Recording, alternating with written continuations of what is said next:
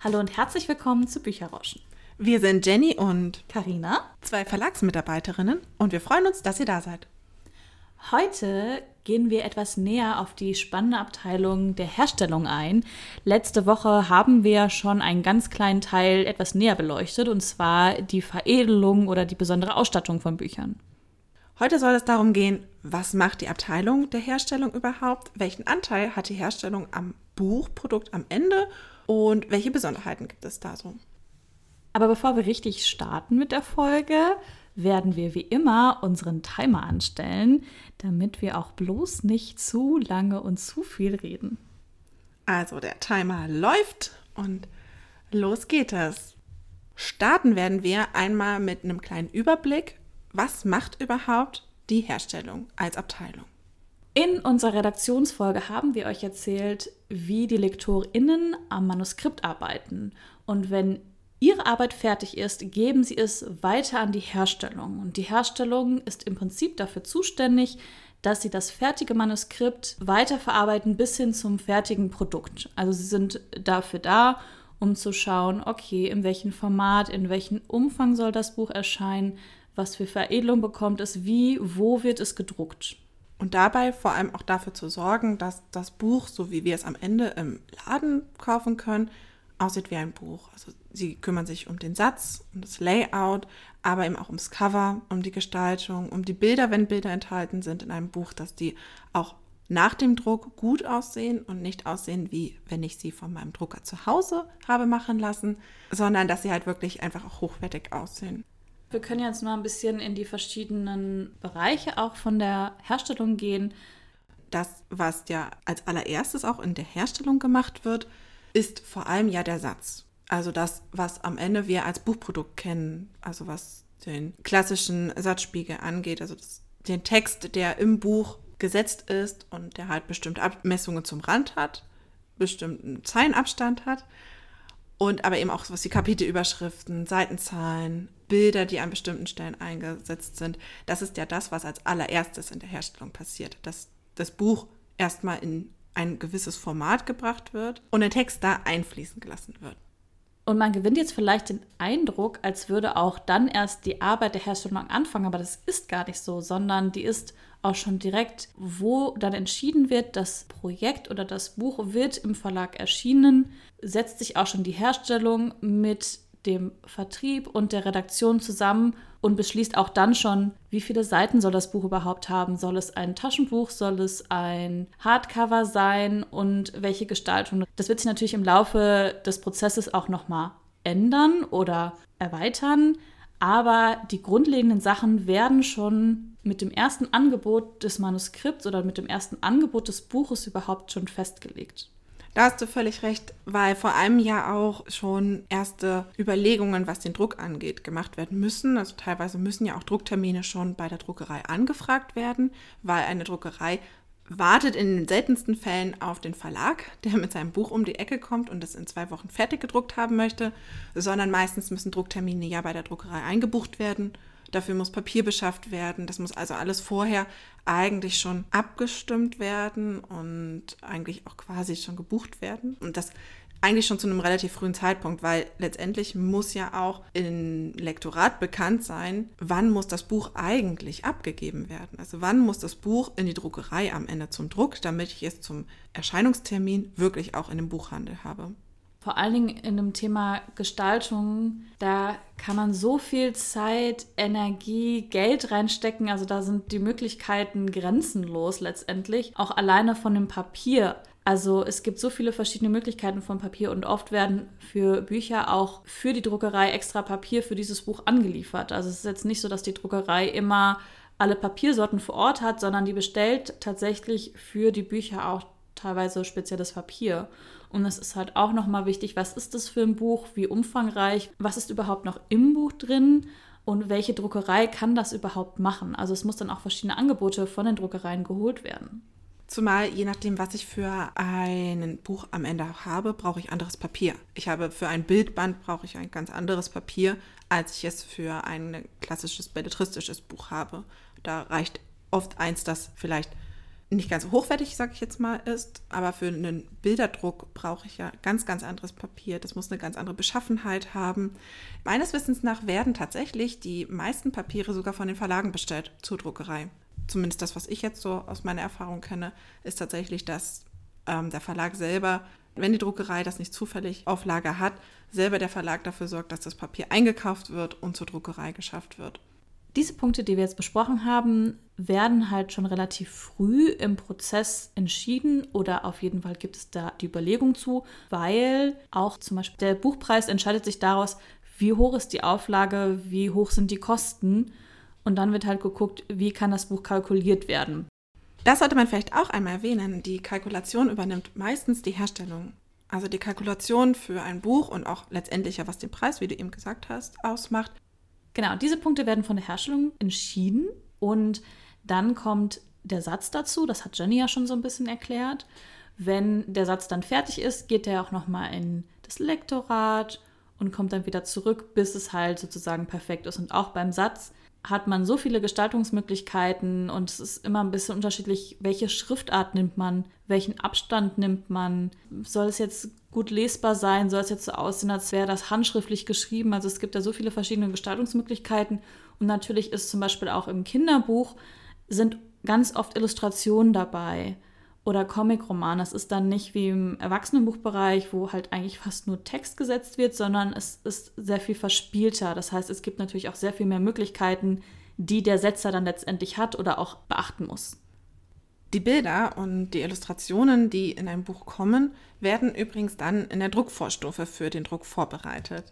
Denn viele Illustratoren zum Beispiel arbeiten trotzdem noch, auch wenn es mittlerweile ja viele digitale Möglichkeiten gibt, trotzdem noch eigentlich mit quasi Stift, Papier, Pinsel, Farben und diese Bilder dann auch für den Druck fertigzustellen und so aufzuwerten, dass sie im Druck am Ende auch wirklich sehr schön aussehen und genauso aussehen wie eigentlich das Original. Das passiert alles in der sogenannten Druckvorstufe. Nachdem die Bilder dann für den Druck vorbereitet worden sind, schauen die HerstellerInnen auch nochmal final drauf. Und zwar erstellen sie einen sogenannten Proof. Das heißt, sie drucken es nicht auf einen normalen Drucker aus, sondern es gibt einen speziellen Drucker, der die Bilder genauso ausdruckt von den Farben her, wie sie auch im Druck erscheinen. Weil jeder Drucker, also jeder Drucker, den ihr sonst bei euch im Büro habt oder den ihr auch mal kennt, da sind die Farbunterschiede immer ein bisschen unterschiedlich. Das ist genauso wie wenn man am Bildschirm arbeitet.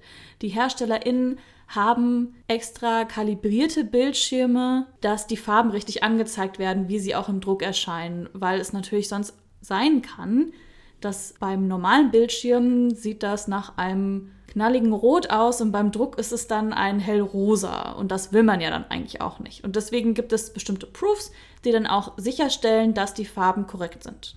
Da muss ich gleich einmal einhaken. Das Proofen ist aber tatsächlich etwas, was man gar nicht so oft macht. Weil das Proofen selber oder das Anfertigen von einem Proof ist ziemlich teuer eigentlich. Und deswegen wird nicht von jedem Buch wirklich nochmal komplett einen Proof rausgelassen, sondern tatsächlich nur bei welchen, wo jetzt wirklich große Bilder dabei sind oder wo man sagt, okay, da könnte es Farbunterschiede geben. Da schaue ich und überprüfe ich das lieber sicherheitshalber nochmal. Und was auch noch teilweise gemacht wird bei besonderen Produkten, da kam ich jetzt irgendwie drauf, als du das erzählt hast, ist ein Weißexemplar oder wie nennst du es nochmal? Blindband. Sich zu holen. Und zwar ist es, wenn man zum Beispiel schauen möchte, wie groß ist das, wie ist die Papierdicke, wie ist die Qualität oder wenn man verschiedene Ausstanzungen hat, wie sieht es dann hinterher aus? Hat die Herstellung immer verschiedene Blind- oder Weißexemplare vorliegen, wo man dann genau sieht, so sieht das dann aus. Es ist vor allen Dingen wichtig, wenn man mal neue Produkte ausprobiert und sagt, das hatten wir noch nie, das ist jetzt kein 0815 Taschenbuch oder Hardcoverband, sondern das ist jetzt mal ein Spiel mit Karten oder mal was ganz Besonderes. Diese Blindbände oder Weißexemplare werden auch direkt bei der Druckerei angefragt, bei der ich am Ende dann ja das auch drucken möchte und dann auch entsprechend wirklich einen guten Eindruck davon bekomme, weil es manchmal auch einfacher ist, wenn ich das Buch in haptischer Form vorliegen habe, zu beurteilen, wie viel muss ich vielleicht auch in der Herstellung einplanen, wenn ich jetzt das Cover aufziehe, zum Beispiel, wenn ich jetzt überlege, oder wenn ich das Cover gestalte und anlege, muss ich ja auch schon bei der Covergestaltung die einzelnen Abmessungen des Buches mit einberechnen und eben auch so etwas wie der Einband ist ein bisschen dicker, deswegen brauche ich eine breitere Falz zum Beispiel. Oder wenn es eben Falzen gibt, dass da halt nicht gerade dann irgendwas von meinem Motiv drauf ist, was dann vielleicht komisch aussieht, also so ein Gesicht zum Beispiel. Nur noch mal zum Verständnis, wenn wir über Blindband oder Weißexemplar sprechen, das ist dann jetzt nicht sozusagen ein Probedruck mit dem kompletten Buch, sondern es ist wirklich, das ist einfach komplett weiß, es ist keine Schrift drin, es sind keine Cover oder so etwas, sondern es ist einfach nur ein weißes Buch, deswegen auch Weißexemplar, so wie ich das kenne. Es gibt aber natürlich auch die Möglichkeit, das macht man auch schon mal eher seltener, wenn man sagt, man hat jetzt eine bestimmte besondere Covergestaltung oder man hat einen bunten Buchrücken, dass man sich auch ein Blind- oder Weißexemplar bestellt, ohne dass der Text drin gedruckt ist. Das heißt, die Seiten sind weiß, aber die Außengestaltung ist so, wie sie wäre, wenn das Produkt letztendlich gedruckt wird. Das gibt es tatsächlich sonst auch, wenn du auch eine besondere Innengestaltung hast, sogar. Ähm, das nennt sich dann einfach Probedruck. Ich finde die tatsächlich immer ganz spannend, weil man so vielleicht vorher schon mal einfach sieht, wie so ein Buch am Ende aussieht. Genau, und wenn diese ganzen Schritte nun befolgt sind, also das Manuskript ist gekommen, das wurde gesetzt, es wurde gesagt, was für eine Gestaltung es ist, und wenn die Punkte alle fertig sind, dann wird das Druck-PDF erstellt und das geht dann an die Druckerei. Und wie genau es dann in der Druckerei weitergeht oder auch beziehungsweise welche Druckverfahren es gibt, was auch eine Druckerei, welche Unterschiede es vielleicht auch da gibt, darauf gehen wir am besten lieber in einer gesonderten Folge ein. Und als hätte ich es geahnt, kommt dann auch tatsächlich schon unser Timer zum Einsatz, denn das ist tatsächlich echt ein Kapitel nochmal für sich der komplette Druckprozess, ich finde ihn super, super spannend, weil es auch wirklich ganz viele faszinierende Sachen geht, auch gerade was dann zum Beispiel auch, wie denn etwas eingebunden wird. Das finde ich schon sehr faszinierend, aber deswegen gehen wir einfach darauf nochmal gesondert ein. Auf jeden Fall, also es ist wirklich sehr beeindruckend, vor allen Dingen, wenn man vor Ort ist. Ich war schon mal in einem Zeitungsdruck und sowohl beim Buchdruck dabei. Da gibt es super viel drüber zu erzählen, also seid gespannt. Bevor wir zu den Buchtipps kommen, noch Abschließend einen kleinen letzten Satz sozusagen zur Herstellung, denn wenn alles in Druck gegangen ist, endet ja eigentlich die Aufgabe der Herstellung, möchte man meinen. Ist aber gar nicht unbedingt so, denn die Bücher kommen zwar aus dem Druck, natürlich dann irgendwann in den Verlag und werden dann auch dem Buchhandel geschickt und so, aber letztendlich hat der Hersteller trotzdem dann auch noch, also er überprüft die Bücher zum Beispiel, ist natürlich guckt einfach mal, ob alles passt, was aus der Druckerei gekommen ist, denn auch da passieren natürlich auch einmal Fehler. Das sind auch nur Menschen, die dort arbeiten und auch Druckmaschinen sind nicht perfekt, sondern es kann immer mal vorkommen, dass irgendwas nicht ganz passt. Und deswegen gucken die HerstellerInnen auch immer einmal nochmal drüber über die Bücher, wenn sie angeliefert werden, ob denn da zumindest eben strichprobenartig alles in Ordnung ist. Auch Rechnungen zum Beispiel werden von HerstellerInnen bearbeitet und kommen natürlich bei Ihnen an, weil Sie ja der Ansprechpartner auch für eine Druckerei sind. Gleichzeitig gehört zum Beispiel auch in die Herstellung Nachdrucke, Neuauflagen. Das alles ist etwas, was eigentlich ja schon erst kommt, wenn das Buch bereits erschienen ist. Und trotzdem aber eben auch nochmal Aufgabe der Herstellung ist. Man sieht also, die Arbeit am Buch ist nie zu Ende.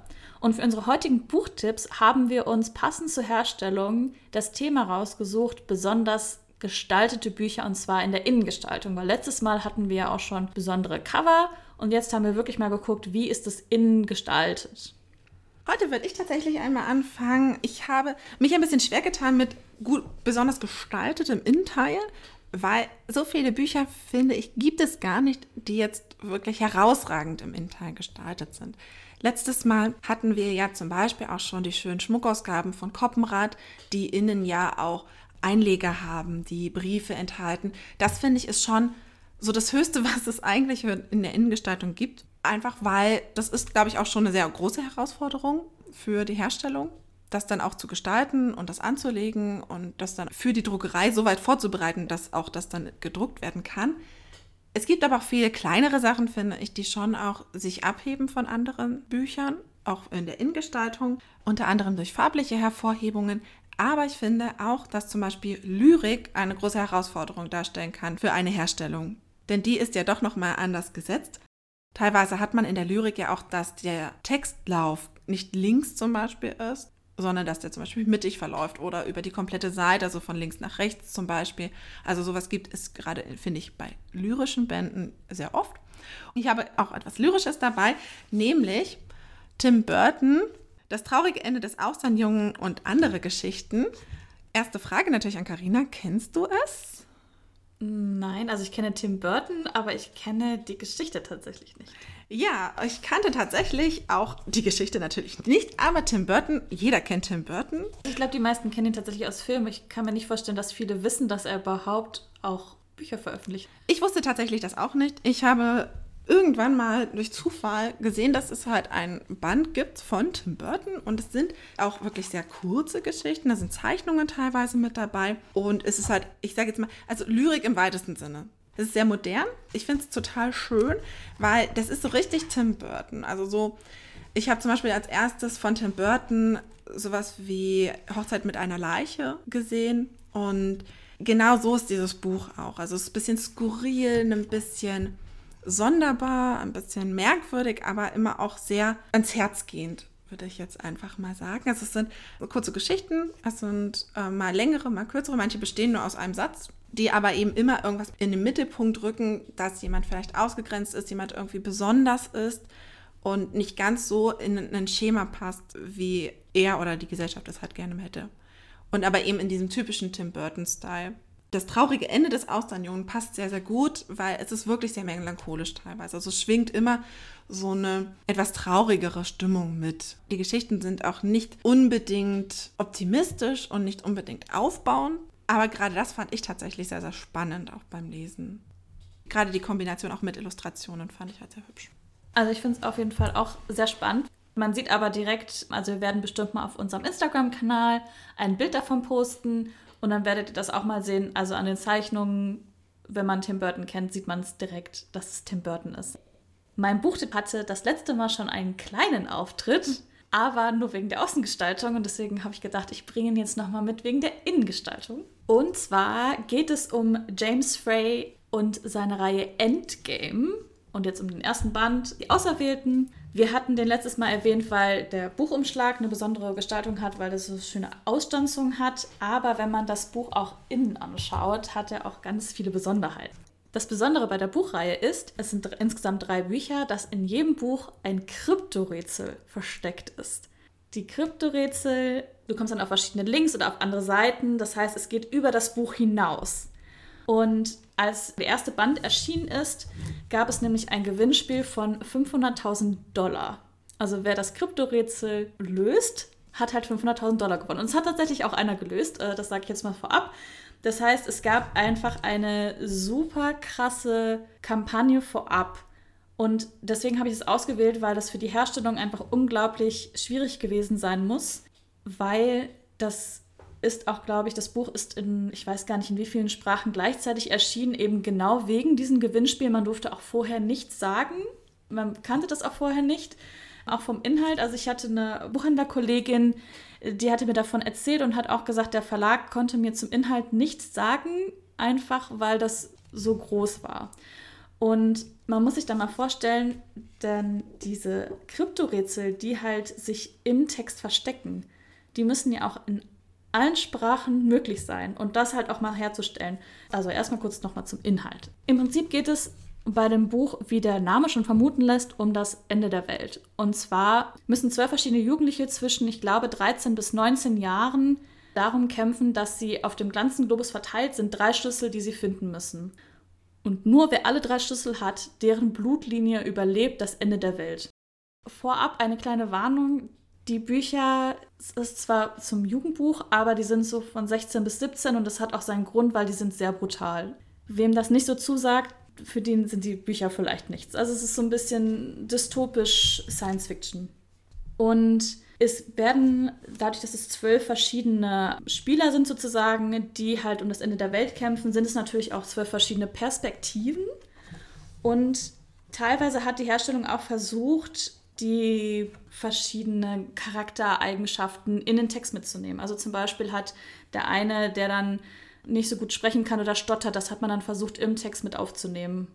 Das ist halt auf jeden Fall sehr gut gelungen. Und grundsätzlich finde ich einfach, mal von Inhalt abgesehen, was mit diesem Buch einfach gemacht wurde, auch marketingtechnisch. Es wurden zum Beispiel auch für jede Figur eigene Profile, also Social-Media-Profile angelegt, die es tatsächlich auch so gab und wo du auch nicht so gesehen hättest, dass die nicht existieren. Aber vor allen Dingen diese Gestaltung bei diesem Konzept fand ich einfach total krass mit diesen Kryptorätseln. Und das muss super kompliziert gewesen sein. Finde ich total spannend. Gerade, wie du schon sagtest, dass man auch mitdenken muss, dass es in verschiedenen Sprachen funktioniert. Also das, sowohl bei der Konzeption muss das ja mitgedacht werden, als auch, auch eben bei der Herstellung. Das ist ja aber der erste Band. Genau. Richtig?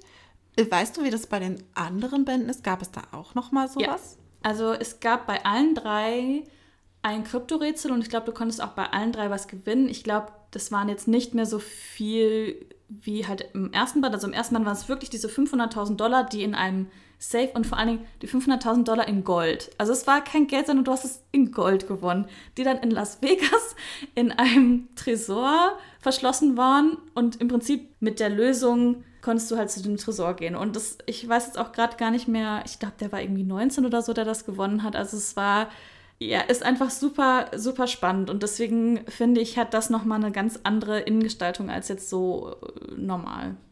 Also wenn wir irgendwann mal über Marketing sprechen nochmal, dann ist das auf jeden Fall auch ein Buch, wo wir auch nochmal drüber sprechen können, weil der Aufwand, der da betrieben wurde und wie kompliziert das gewesen sein muss, der war enorm.